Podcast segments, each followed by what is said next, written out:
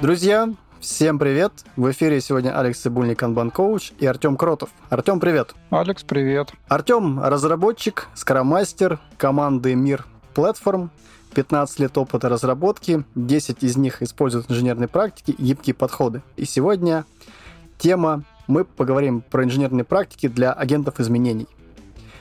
А теперь три вопроса для знакомства, чтобы лучше узнать нашего спикера. Артем, готов ответить честно, открыто на три вопроса? Да, постараюсь. Давай. Поехали. Какая у тебя сейчас идея фикс? Идея фикс э, финансовое благополучие, ну, имеется в виду финансовая грамотность, так. Угу. Фанат какой музыкальной группы ты или звезды? Наверное, это группа Таракан, да. К сожалению, она вот в 2022 году прекратила свое участие, по крайней мере, официально, но последние там лет 15 я и был преданным фанатом. Ну и сейчас являюсь. Угу. Когда и как мы с тобой познакомились? Мне кажется, как это, когда еще не было пандемии, но мы с тобой познакомились, э, в первую очередь, по-моему, в Фейсбуке, в онлайне, мне кажется, году 18 вот, а потом лично встретились у Леши Пименова на KMP. Один, если я правильно помню, уже лично, да, познакомились. Да? Поехали. Правильный Артём. ответ, да, был? Да, правильный ответ. Артем, слушай, расскажи, пожалуйста, о себе, о своем опыте отвечая, значит, на этот вопрос о себе своем опыте, расскажи, пожалуйста, всем нашим слушателям, почему тему, которую мы озвучили, именно инженерные практики для агентов изменений, ну, почему ты, вот, условно говоря, можешь рассказать нам про эту тему? Да, немного вот, ну, чуть-чуть глубже о себе. Э, Алекс правильно сказал, что у меня где-то 15 лет э, промышленной разработки, где-то 2007 или 2006 года. И в какой-то момент, ну, я работал э, разработчиком в разных компаниях около финтеха, и в какой-то момент понял, что скорость там, поставки, качество поставки зависит больше не от одного конкретного человека или не от группы разработчиков, а в том числе и от процессов, в которых они увлечены тем самым, то есть э, начал изучать историю с канбаном, со скрамом, и когда я погрузился вот в гибкие подходы уже где-то к середине десятых годов, у меня возник еще один инсайт, что большинство гибких адаптивных подходов, они, по крайней мере, будучи применимы в именно в э, сфере разработки ПО не очень хорошо едут, э, если нет нормальных инженерных практик, а команда, там, условно говоря, что-то на коленке ковыряет, э, какие-нибудь хранимки в базе данных, не используя там ни системы хранения версий, ни тестирования, ни интеграционное тестирование, ни парную разработку, а прямо делает это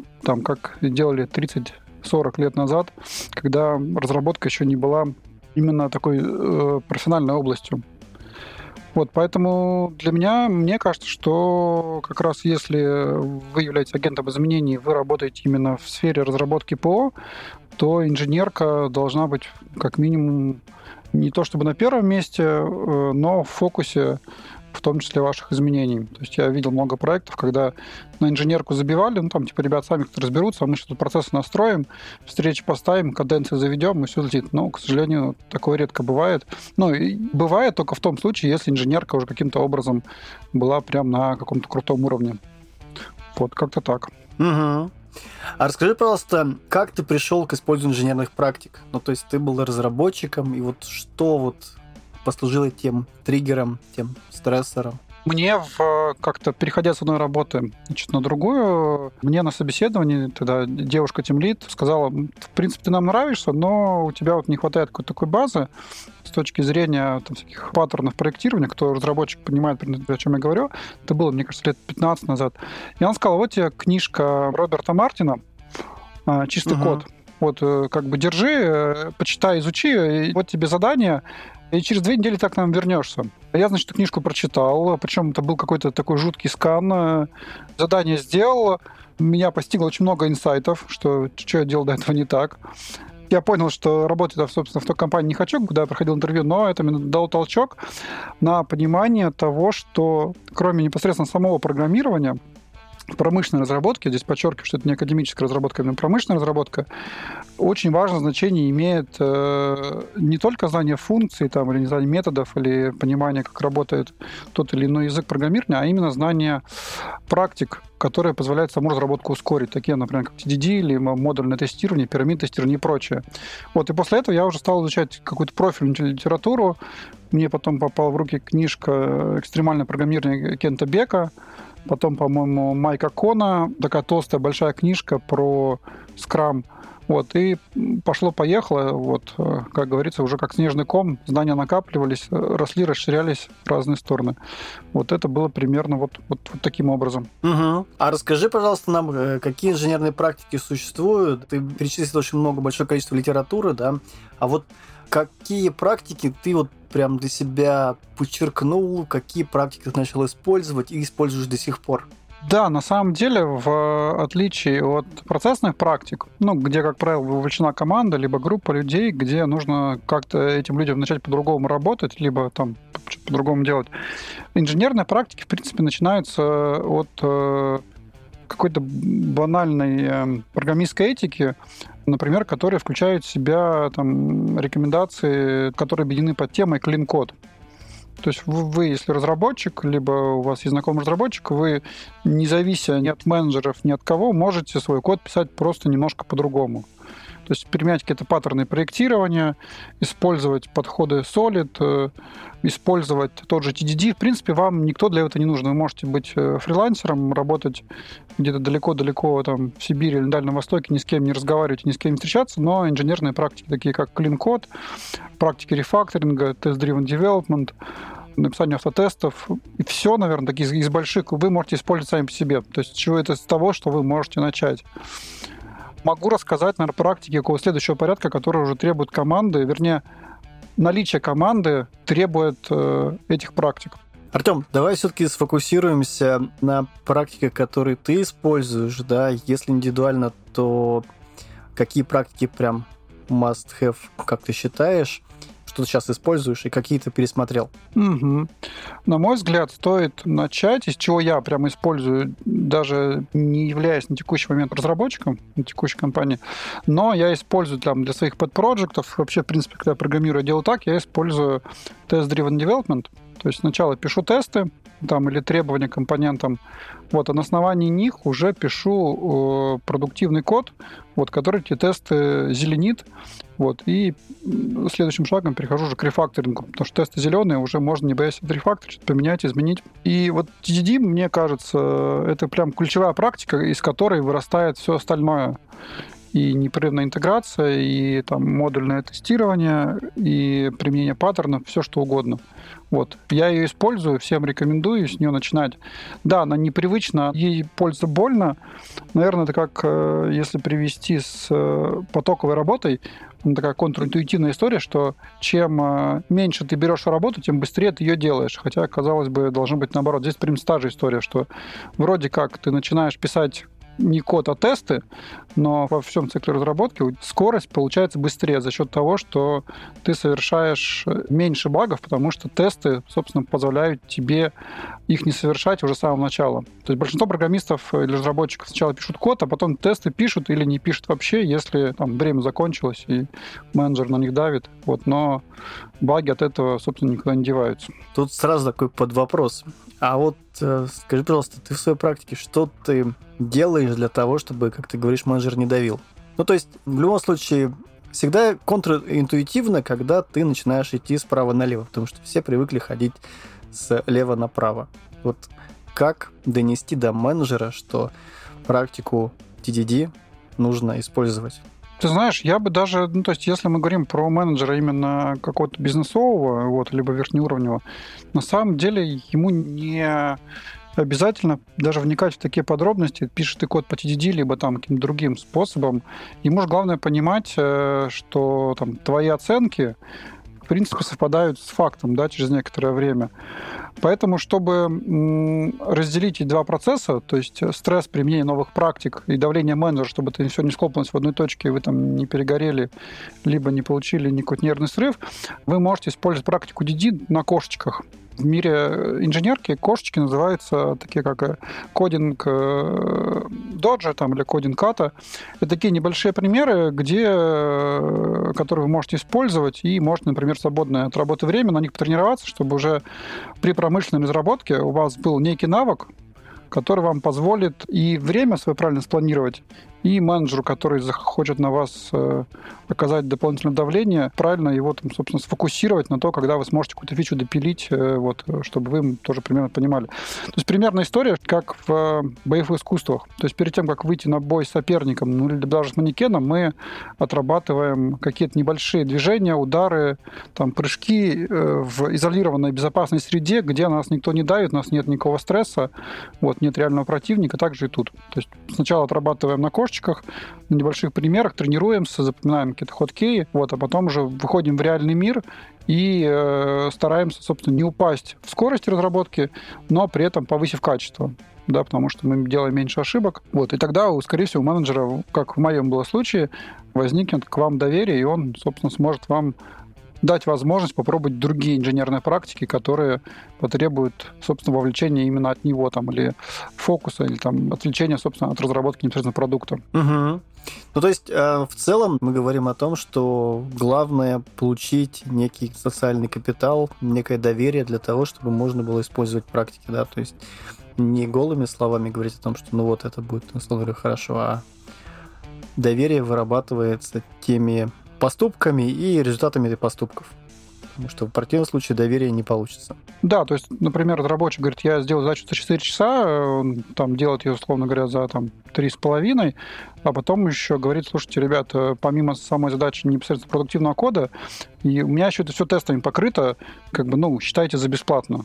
Ну, потому что в противных случаях обычно разработчики тест откладывают на потом, вот, э, что вываливается обычно в такую перегруженную и затянутую фазу тестирования. Думаю, если у нас есть на стриме тестеры, либо около тестерская среда, они понимают, что обычно тестеры это такие самые загруженные люди, потому что вот им приходится, как правило, даваться за качество одним, а не вовлекать в это разработчиков. Угу, да. Зачастую бывает такая история, что разработчики сделали, так как говорится, хэнгов, и все, типа, я свою часть сделал, тестируй теперь. Да.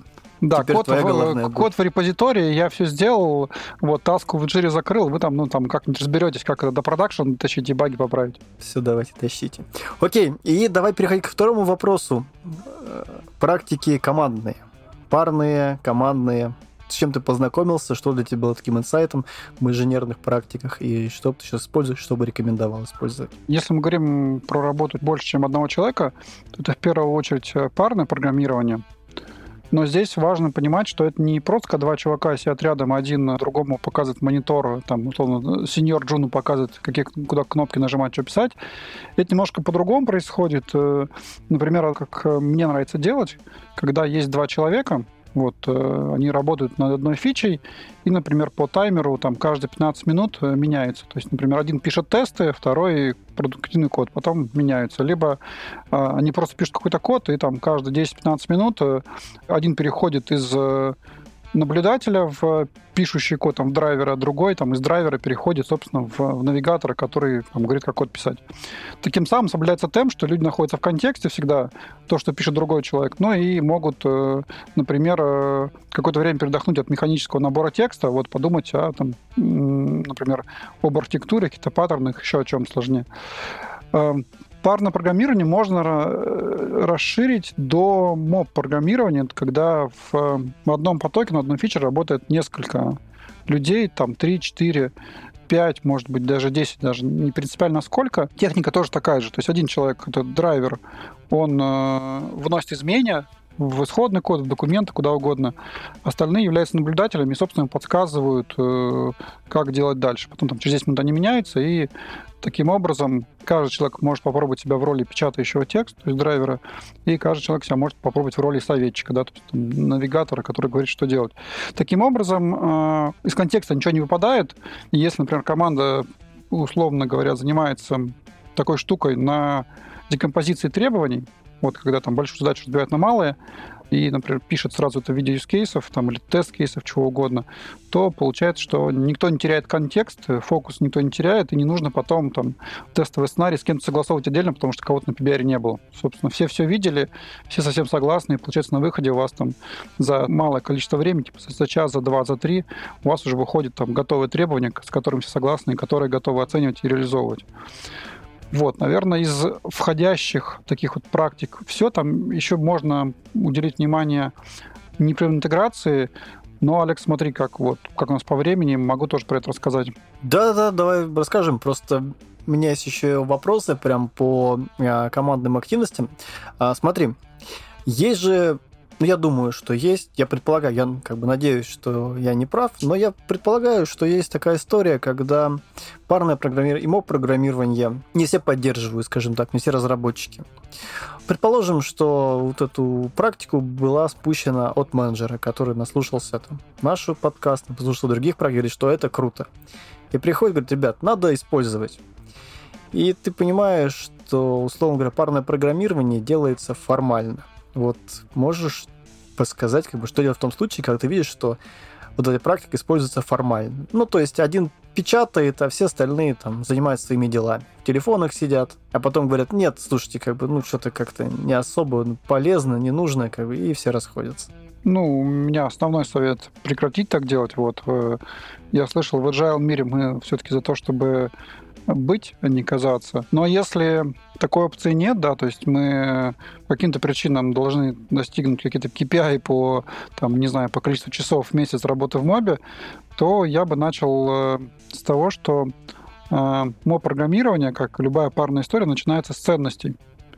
Просто если люди поддерживают такие ценности, как э, у, там, например, там есть точно уважение, есть, есть согласие, если они с этими ценностями ок, вот, они их э, разделяют все едет, то дальше их можно просто научить и показать им правильные инструменты, как это можно делать. Например, есть классная книжка Вуди Зула, который является, там, наверное, популяризатором моб-программинга, который рассказывал, как как раз э, моб-программирование перенести вот в плоскость именно больше такой крутой практики, чтобы команда им так вдохновилась. То есть он просто говорит, ребят, в пятницу, там, не знаю, после обеда вы встречаетесь в одной комнате и э, просто смотрите на какую-то новую фичу и, не знаю, за пиццей там обсуждаете дизайн и пишете код. Примерно как-то так. Угу. Слушай, я бы на самом деле тут повернул бы, знаешь, какую плоскость? Все-таки плоскость культуры. А если вернуться к подкастам, которые мы проводили, которые записывали, явно прослеживается у всех спикеров, которые приходили к нам в подкаст, явно такое посыл, что в зависимости от культуры организации. Если в организации принята культура, все ее разделяют использование моб, использование парного программирования, то новый сотрудник, он тоже вольется в эту культуру. Но тут ключевой момент, что здесь нужно эту культуру использования этих практик вырастить. А как их вырастить? Наверное, через использование увеличения социальной инновации. То есть через такой показатель, когда те же самые разработчики готовы пробовать что-то новое, и менеджмент тоже их поддерживает. Через социальную сплоченность. Чем сплоченнее социальная группа, тем проще им как бы работать в паре. И, наверное, про социальный капитал, то есть про доверие, про которое мы уже начали с тобой говорить, что если у тебя в команде нет доверия друг к другу, то им и некомфортно будет работать, и работать, наверное, не смогут. Не могу не согласиться с тобой, вот все так. Если в компании до этого не было ну, таких прецедентов, то, наверное, да, ты прав, для того, чтобы культура компании какие-то инновации не, не, не поглотила в себе, возможно, стоит э, как-то группу желающих изолировать, либо поместить их в какой-то контекст безопасный, ну, например, сделав это в формате метапов где ребята могут это попробовать. А потом решить уже, нужно ли им это в продакшн-коде, либо не нужно, они уже смогут на основании вот как раз выполнения упражнений вот скажут, слушайте, в принципе, техника интересна, но там, не знаю, нам она не подходит. Либо техника интересная, мы готовы уже там ее в продакшн-коде занести, вот, и у нас там уже, не знаю, пять человек из семи э, позитивно к ней относятся, а остальных двух мы там как-нибудь уговорим, ну, либо, в принципе, будем делать с ними разные задачи для того, чтобы не пересекаться там и, собственно, не сталкиваться разным уровнем ценностей, если они там разные. И тут делаем небольшую зацепку, что в целом, условно говоря, взламывать культуру, используя вот эти три показателя, которые мы проговорили, должен все-таки лидер, который понимает, что нужно делать, куда мы двигаемся, и поведение, которое он ожидает поддерживать, поведение, которое там, не ожидает не поддерживать.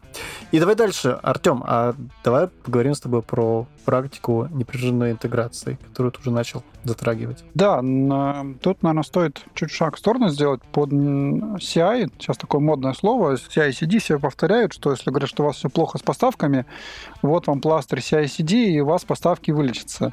Но на самом деле а, в большинстве контекстов аббревиатуры CI инструменты путают с практикой. То есть э, в большинстве контекстов, даже если погуглить, CI — это, условно говоря, Continuous Integration, а обычно подается сервер. Ну, там, не знаю, GitHub, Jenkins, Bamboo, все что угодно. То есть если вы у себя его включили в розетку, дали разработчикам, у вас типа все получилось. Но на самом деле нет. CI — это в первую очередь э, практика, и она звучит следующим образом, что нужно непрерывно интегрироваться всем продуктам минимум один раз в день, для того, чтобы понять, что у нас ничего не сломалось, и риск э, дезинтеграции каких-то разных модулей одной системы мы не оставили на конец проекта, там, на самую последнюю фазу. Вот, чтобы, условно говоря, в конце каждого дня наш продукт находился в состоянии buildable state. То есть он был готов к поставке, возможно, не всеми заявленными фичами, но фичи, которые там, например, не доделаны, либо не готовы для поставки к пользователям, они просто там закрыты. Фичи-тогл — такой флажочек, который просто закрывает неготовую функциональность для конечного пользователя. И таким образом, а, когда бы не пришел менеджер, либо не пришли бы какие-то рыночные изменения, у вас всегда готова поставка продукта, который вы можете поставить и просто уже потом решить, э, какие фичи в продакшене вы готовы раскатывать на пользователей, на всех ли готовы раскатывать, на все ли регионы, на все ли возрастные группы и так далее. То есть э, есть классическая статья, называется One Dollar CI, которая рассказывает, как люди, собственно, к этому пришли. То есть они э, нашли старый компьютер где-то у себя в кладовке, поставили его, и э, на нем проводили вот чистую сборку своего приложения. И у них такая была еще уточка, вот, которая э, говорила о том, что сборка удалась либо не удалась. То есть, например, э, команда, например, А делала какой-то компонент, подходила к этому компьютеру, забирала себе уточку, вот такой токен. Они занимались интеграцией своего кода в основную ветку. Как только у них э, интеграция проходила, все тесты были зеленые, они этой уточкой крякали, и этот токен в виде уточки, значит, освобождали, тем самым давая возможность следующей команде подойти, влить свои изменения и также интегрироваться. То таким образом, за там, один доллар, который эта уточка стоила, и старый компьютер, который они нашли где-то там ну, списанный на складе, они сделали, воспользовались техникой непрерывной интеграции, и добились того, что в любой момент времени, когда бы у них там не кончился спринт, либо не закончились деньги в стартапе, у них всегда есть готовый инкремент продукта, который они там могут демонстрировать пользователям, и инвесторам, кому угодно. То есть у них нет такого, что проходит, например, там два месяца разработки проекта, а заказчику показывают лишь спеки и диаграммы где-нибудь в визио и говорят, что, смотрите, зато мы архитектуру проработали, но код мы пока еще писать не начали, потому что архитектура слишком сложная, мы над ней думаем. Вот, наверное, вот если в целом вот такие у меня мысли про CI. Сразу возникает вопрос, а скажи, пожалуйста, по твоей практике, все-таки когда лучше стабилизировать в конце рабочего дня или в начале рабочего дня? Чем э, чаще, тем лучше. Ну, то есть, чем дольше ты ждешь, чем дольше ты откладываешь изме... ну, мерж изменений, тем больше риск, что тебе придется больше потом изменений сливать вместе. Ну, то есть, тем больше, например, команд или компонентов придут между тобой и тем местом, той веткой, откуда ты взял, и получается, что тут история как бы чем раньше, тем лучше. Идеально, если ты мержишь, э, не знаю, каждые там 10-20 минут, вот, и у тебя тут же прогоняется build на каком-то общем компьютере в open space, и там горит какой-нибудь зеленый светофор, что твои фичи влились в общую ветку, с ними все хорошо, тесты прошли, вот это дает другим разработчикам, собственно, двинуться дальше. Вот, ну, на конец дня можно откладывать, но тут есть риски, да, что если что-то пойдет не так... Э, вот, кстати, да, вся очень хороший есть принцип, который идеологи идейные вдохновители данной практики подглядели в том числе на Toyota. Если у вас build сломается, да, он загорается красным, то происходит так называемый stop the line, и у вас вся разработка останавливается, и все идут чинить этот баг. Ну, то есть, чтобы разбираться, кто его там ну, допустил. Либо команда, которая изменения несла до, либо после. Ну, то есть, для того, чтобы все силы бросить на исправление ошибки, а уже потом, собственно, запустить разработку дальнейших фич. Иначе, если мы на это забьем, то фичу, которую мы там могли исправить за 5 минут, в конце там, дня или в конце недели будем править 2 часа, а то и там неделю. А еще очень сильно расстроим там менеджера, который на эту фичу время не рассчитывал, да, и в плане у него его не было. Но ему, собственно, приходится теперь откусывать от каких-то продуктовых фич. Угу. Возникает такой вопрос в продолжение. Есть очень устоявшаяся практика, которая уже в культуре всех наших российских разработчиков – кто последний поломал build, тот его исправляет. Как ты к этому относишься, как разработчик и scrum-мастер? Слушай, есть, я вот помню то, что в в тесте Scrum.org на Open Developer там как раз есть такой вопрос, кто чинит build. Ну, логично, да, что кто последний, значит, закоммитил, тот и чинит. Но я бы все-таки чуть расширил сильнее, что э, чинит вся команда, вот, ну, потому что если последний человек как-то не смог с этим справиться, то это уже ответственность всей же команды целиком, а не там конкретного человека. Ему лучше потом на э, ретроспективе вернуть обратную связь и это обсудят, чем потратит время там в ожидании, что он сейчас пойдет и сделает, а может он даже и не планирует. Ну, то есть если мы потратим время в разработке продукта, это будет не менее ценно, если мы просто возьмем и исправим. А уже на ретроспективе там, или еще на какой-то специальной встрече уже обсудим, как сделать так, чтобы такие ситуации минимизировать.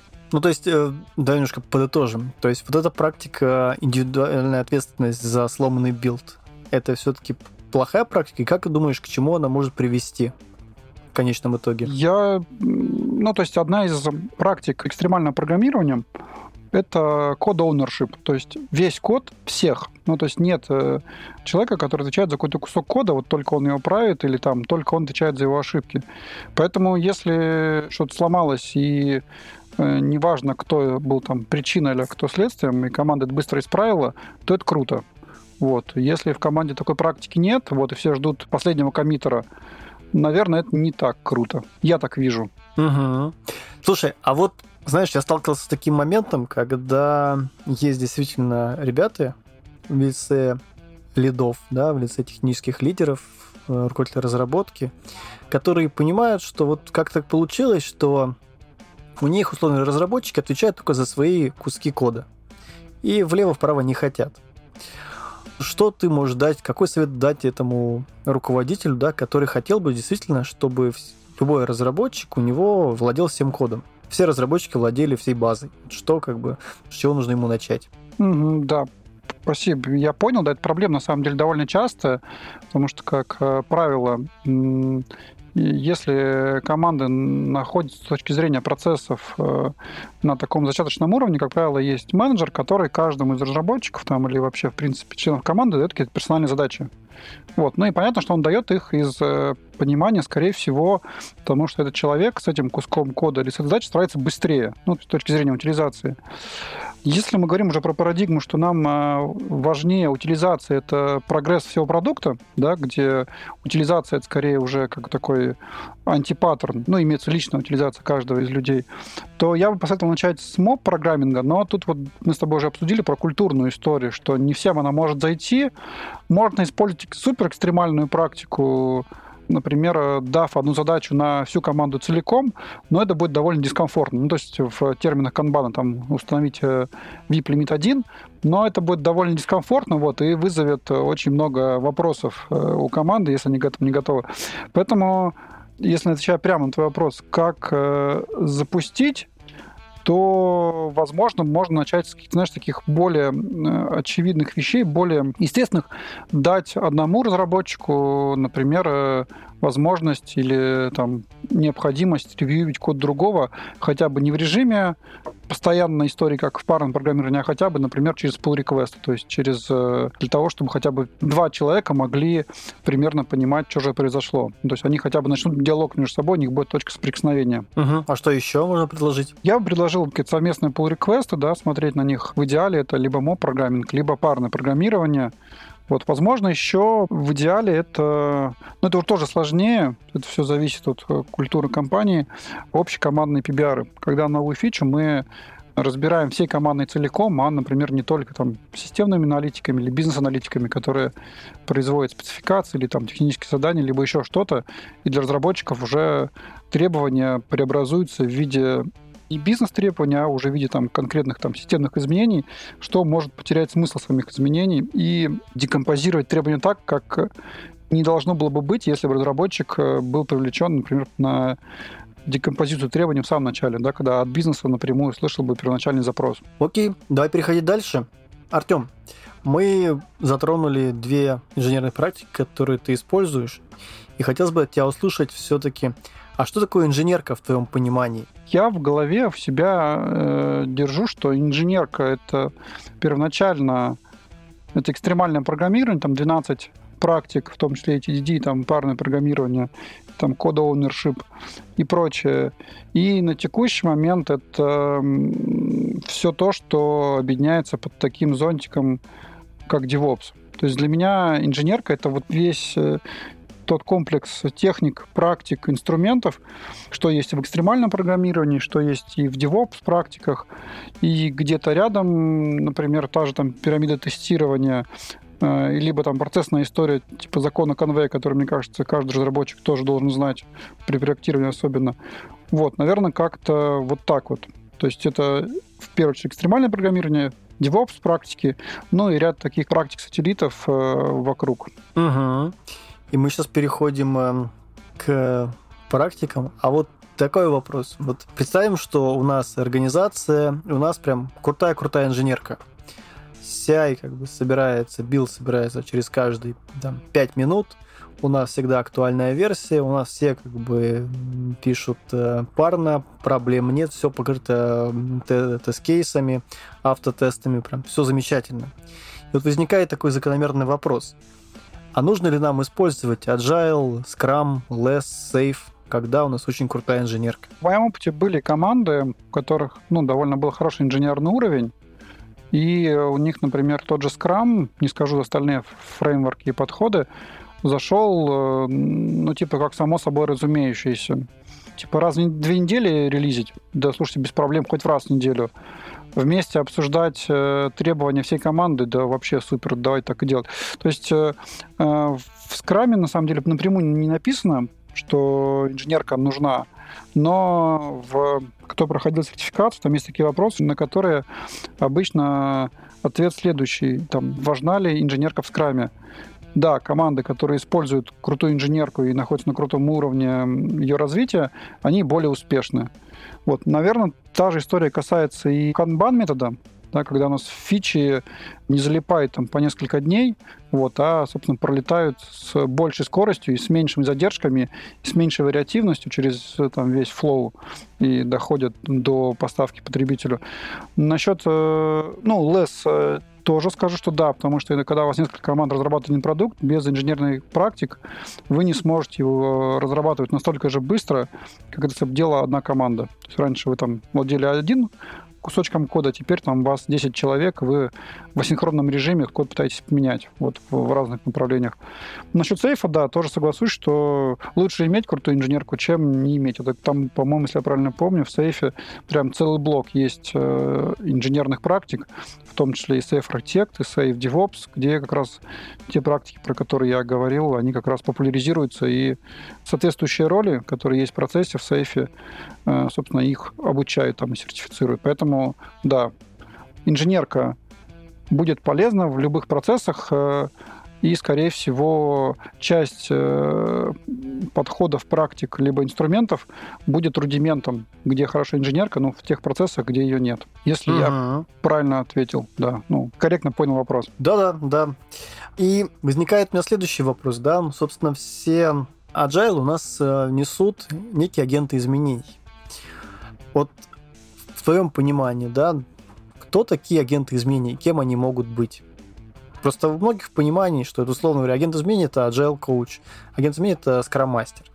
А как ты считаешь, кто такой действительно агент изменений? Кто им может быть? Я с тобой соглашусь, да, и что, ну, агент изменений это, как правило, там, или agile coach, либо Scrum Master, но дополню, что если у этого человека там или у этой роли есть компетенция именно в инженерке, то есть он может оказывать сервис э, коучинга, например, владельцу продукта там, или бизнесу с точки зрения продуктовых практик, команде с точки зрения процессных практик, да, может оказывать консультации, и э, также может э, с командой там сесть в МОП или сесть э, в пару и зафигачить пару фич, то это прям будет совсем здорово.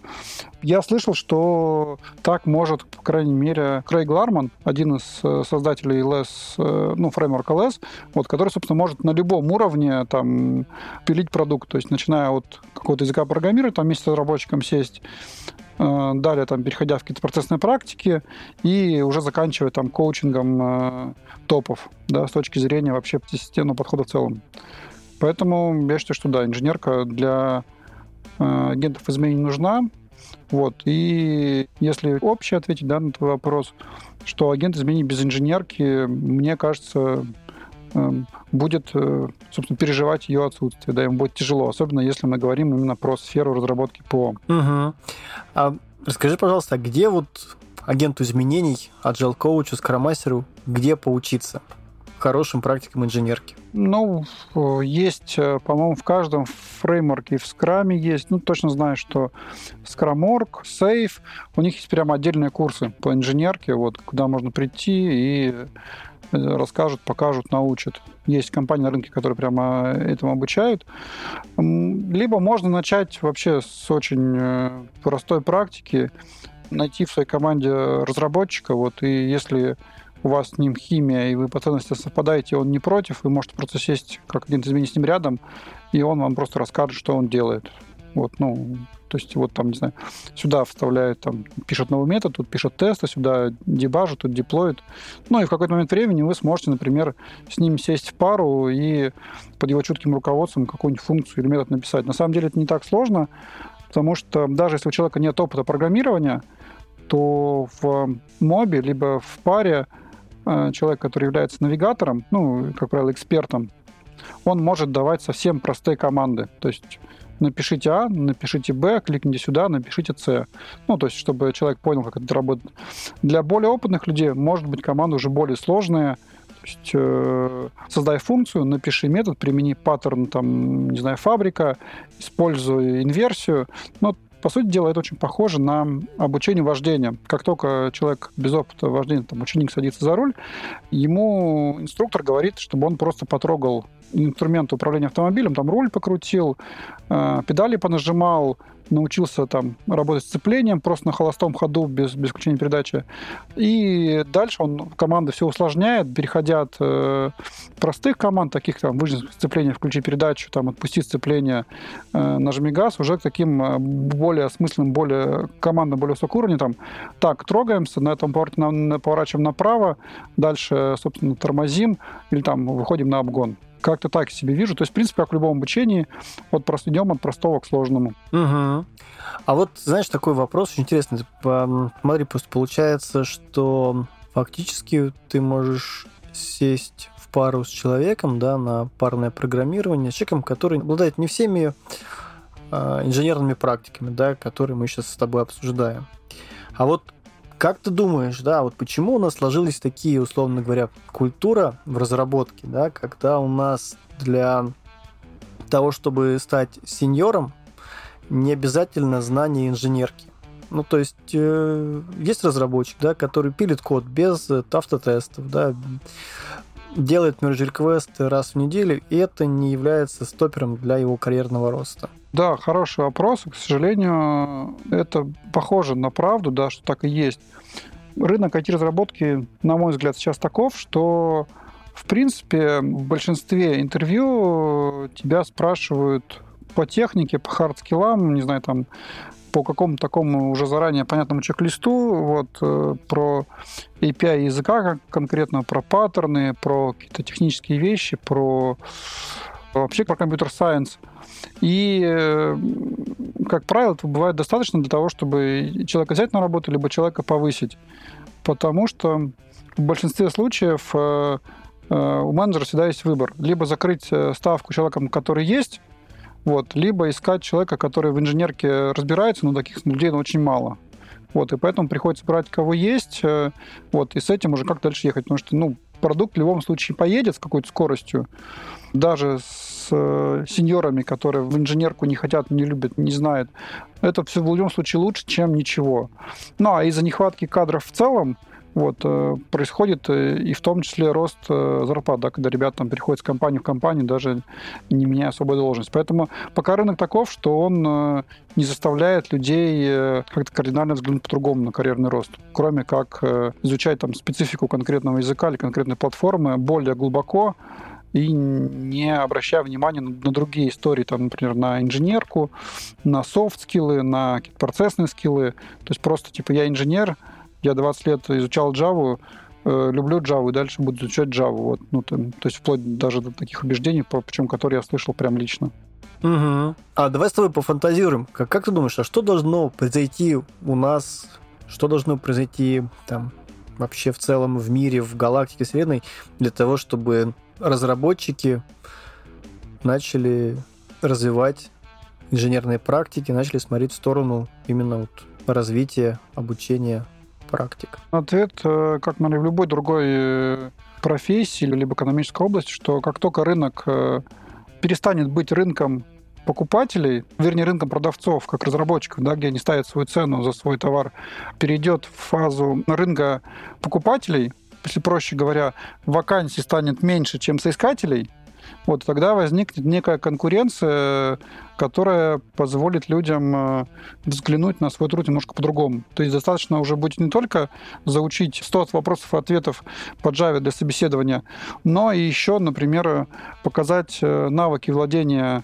средствами разработки, инженерки прямо на интервью. То есть мы иногда практикуем такое интервью, когда не просто с разработчиком общаемся за жизнь там, или задаем какие-то теоретические вопросы, а просто просим ему его скачать тестовый проект, и даем ему конкретные мини-задачи и смотрим, как он их решает с точки зрения навыков, э, даже, может быть, сказать, инстинктов, э, то есть какие он использует хоткеи, как он переключается. То есть это все мелочи показывают, насколько человек э, готов именно к темпу промышленной разработки.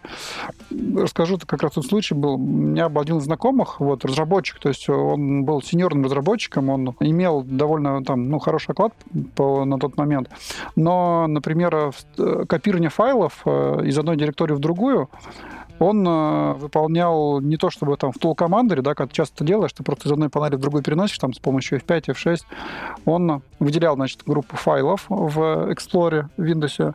Дальше шел в меню «Правка», в одном окне копировать, и, значит, мышкой переезжал на другое окно, там открывал его, там нажимал э, тоже, ну, в меню правка вставить. То есть на одну операцию там копирования файлов он тратил там, ну, буквально больше 30 секунд, хотя на самом деле, ну, она занимает там, ну, 2-3 максимум. Из вот таких вот мелочей как раз складываются те навыки, которые на мой взгляд, будут важны, да, когда рынок как раз перейдет э, когда-нибудь, а может и никогда не перейдет в фазу, когда вакансий станет меньше в определенном регионе, либо там еще где-то. Тот же Роберт Мартин, у него есть очень э, интересное исследование. Он утверждает, что количество разработчиков э, удваивается каждые пять лет. То есть на текущий момент 2022 года мы можем с уверенностью сказать, что каждый второй разработчик имеет стаж меньше пяти лет. Ну и что нас наталкивает на мысль, что, скорее всего, большинство из них, как минимум половина, а то и больше, э, скорее всего, с инженерными практиками глубоко не знакомы. Хотя стоит отметить, что многие из них э, в всякие такие слова, типа TDD э, и парное программирование, в резюме указывают. Вот, видимо, так, чтобы было. Угу.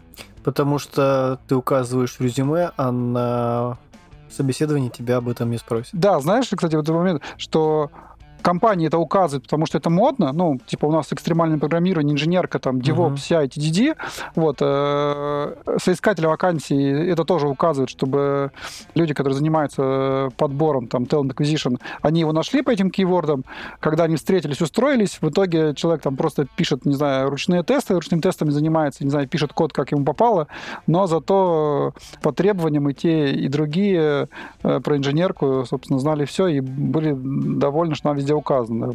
Такое тоже может быть. Угу. Прикольно. А смотри, мы с тобой затронули агентов изменений, мы с тобой сказали про agile coach и сказали про скрам-мастеров, да, но явно не сказали про таких людей, которых, я, мне кажется, просто единицы. Это XP-коучи. То есть те люди, которые очень хорошо знают инженерку. Вот возникает вопрос. А мы затронули с тобой еще очень матерых разработчиков, да? А как ты думаешь, нужны ли таким матерым разработчикам XP-коучи? И зачем они им нужны? У меня тут, знаешь, какой взгляд на эти вещи следующий, что у любого спортсмена, пусть даже там мирового уровня, всегда есть тренер. По сути дела, это э, в, при старте карьеры, да, человек, который тебя учит делать какие-то вещи правильно, да, при том, когда у тебя карьера выходит на пик, он является в большей степени твоим зеркалом. То есть он тебе просто возвращает объективную картину происходящего, там, что ты делаешь не так, что можно улучшить. Поэтому, мне кажется, для любого уровня разработчика, даже не просто разработчика, а в принципе эксперта, важен э, некий экспертный коучинг э, вот со стороны, то есть э, вплоть там и с инженеркой, есть, знаю, там модно сейчас и лайф-коучи, и вообще кто угодно, которые позволяют тебе задать неудобные вопросы, на которые там, ты либо боишься сам себе задать, э, либо не хочешь, либо еще по каким-то причинам не делаешь этого. Но поэтому, да, собственно, для любого уровня разработчиков, в том числе и э, сеньорных, э, я всегда рекомендую воспользоваться, если есть такая возможность, например, э, услугами XP-коуча, который покажет, как э, работать намного эффективнее там, с помощью той же там TSD-практики, либо там парного программирования. А вот скажи мне такой, ты знаешь, такой возник вопрос. А вот зачем это сеньору? Мне интересно твое мнение. Вот зачем это сеньору вот обща... Э, работать с XP-коучем? Ну, вроде мы с тобой обсудили, что организации, в принципе, э, ну, как бы особо не требуются.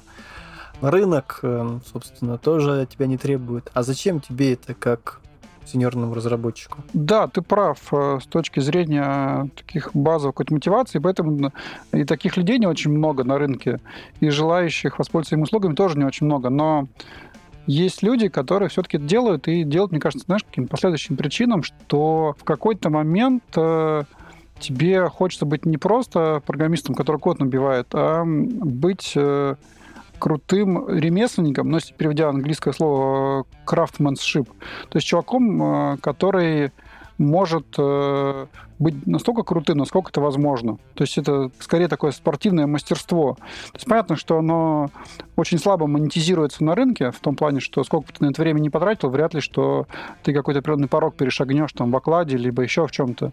Но в том, что ты себя будешь чувствовать круче, ну, например, как спортсмен, который там достиг на каком-то мировом соревновании первого места, а не третьего, это да, но опять же, таких э, людей, когда мы с тобой проговорили, их там совсем единицы, но такие люди есть, вот. И почему бы и не существовать, да, если для них это является, например, одним из там мотиваторов развития. Тут, наверное, я хотел бы дополнить, да, если мы вернемся к теории Эмильмана, то есть э, у человека личная значимость и личная безопасность.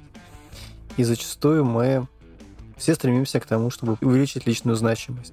И как раз то, что мы проговорили для разработчика, увеличить свою личную значимость, это как раз вот то поведение, когда ты начинаешь, условно говоря, прокачиваться в инженерке, и прям ты становишься прям крутым-крутым экспертом, повышая свою личную значимость. Ты знаешь, и знаешь, что хочу добавить вот именно про свой опыт я вначале говорил про решение небольших задач. Для меня это, ну, то есть, например, взять несколько задач там и в обеденный перерыв, либо еще в какое-то свободное время их порешать, написать их там каким-то крутым способом, там, с помощью DD, еще с чем-то, это для меня, знаешь, как такая, как бы расслабуха. То есть это что-то из серии, например, не знаю, просто полистать там ленту какого-нибудь социалочки, расслабиться, видосик посмотреть и там э, пописать код в том темпе, с тем качеством и э, с той целью, с которой тебе нравится. То есть не когда тебе что-то нужно на работе сделать, там какие-то сроки зажаты, а именно потому, что тебе это, собственно, нравится именно как ремесло. Получается, ты попадаешь, ну, все знают эту а, теорию Чекис Михая, и мне кажется, что зачастую ты... Да, да, все вот про это ты абсолютно прав. Ты находишься в потоке, ты делаешь не слишком легкую, не слишком сложную задачу, ты находишься в потоке, и как бы когда находишься в потоке, ты получаешь удовольствие от того, что находишься в потоке, и получаешь большое удовольствие от результата, который ты получаешь. Да, есть такая история. Добавлю, что 4 года назад э, я когда знакомился, значит, с э, трудами Чиксент Михаи, вот, я взял вот из его книги там 8 критериев потока, вот. И э, на VC.ru прям накидал статью, почему программирование идеально подходит. Да, что у тебя всегда есть какая-то мотивирующая цель, у тебя есть э, автономность принятия решений, у тебя есть э, возможность там, прокачивать свое мастерство и так далее, далее, далее. Вот эту статью, собственно, можно на VC.ru найти и как раз э, наши с тобой слова уже подкрепить э, более контекстно содержащими примерами. Да, я тоже когда прочитал и понял, что что такое поток и как, как ты выдаешь потоки, когда ты пишешь код, это прям, да, это круто. Артем, давай, наверное, завершать. Давай подведем итоги. Друзья, сегодня у нас в эфире Kanban Talks был Артем Коротов. Артем разработчик, Артем скромастер, Артем имеет 15 лет опыта разработки, 10 из них используют инженерные практики и гибкие подходы. Мы сегодня с Артемом обсудили практики, которые он использовал, инженерные. Мы обсудили агентов изменений. Мы обсудили, кто такие XP-коучи. Мы затронули рынок разработки. Вот, Артем, есть что еще дополнить? Наверное, только пожелать э, ребятам, которые э, встают на тернистый путь агентов изменений, вот пожелать э, перейти ту самую пустыню, когда новое знание уже становится не настолько интересно, но для того, чтобы достичь значимого результата, нужно вот эту самую пустыню перейти в виде нудных, э, нудной информации, которую все-таки там про инженерку нужно изучить. Собственно, желаю вам эту пустыню перейти и найти взаимопонимание с своими командами для того, чтобы крутые инженерные практики у себя в командах внедрить. Спасибо. Угу. Артем, спасибо.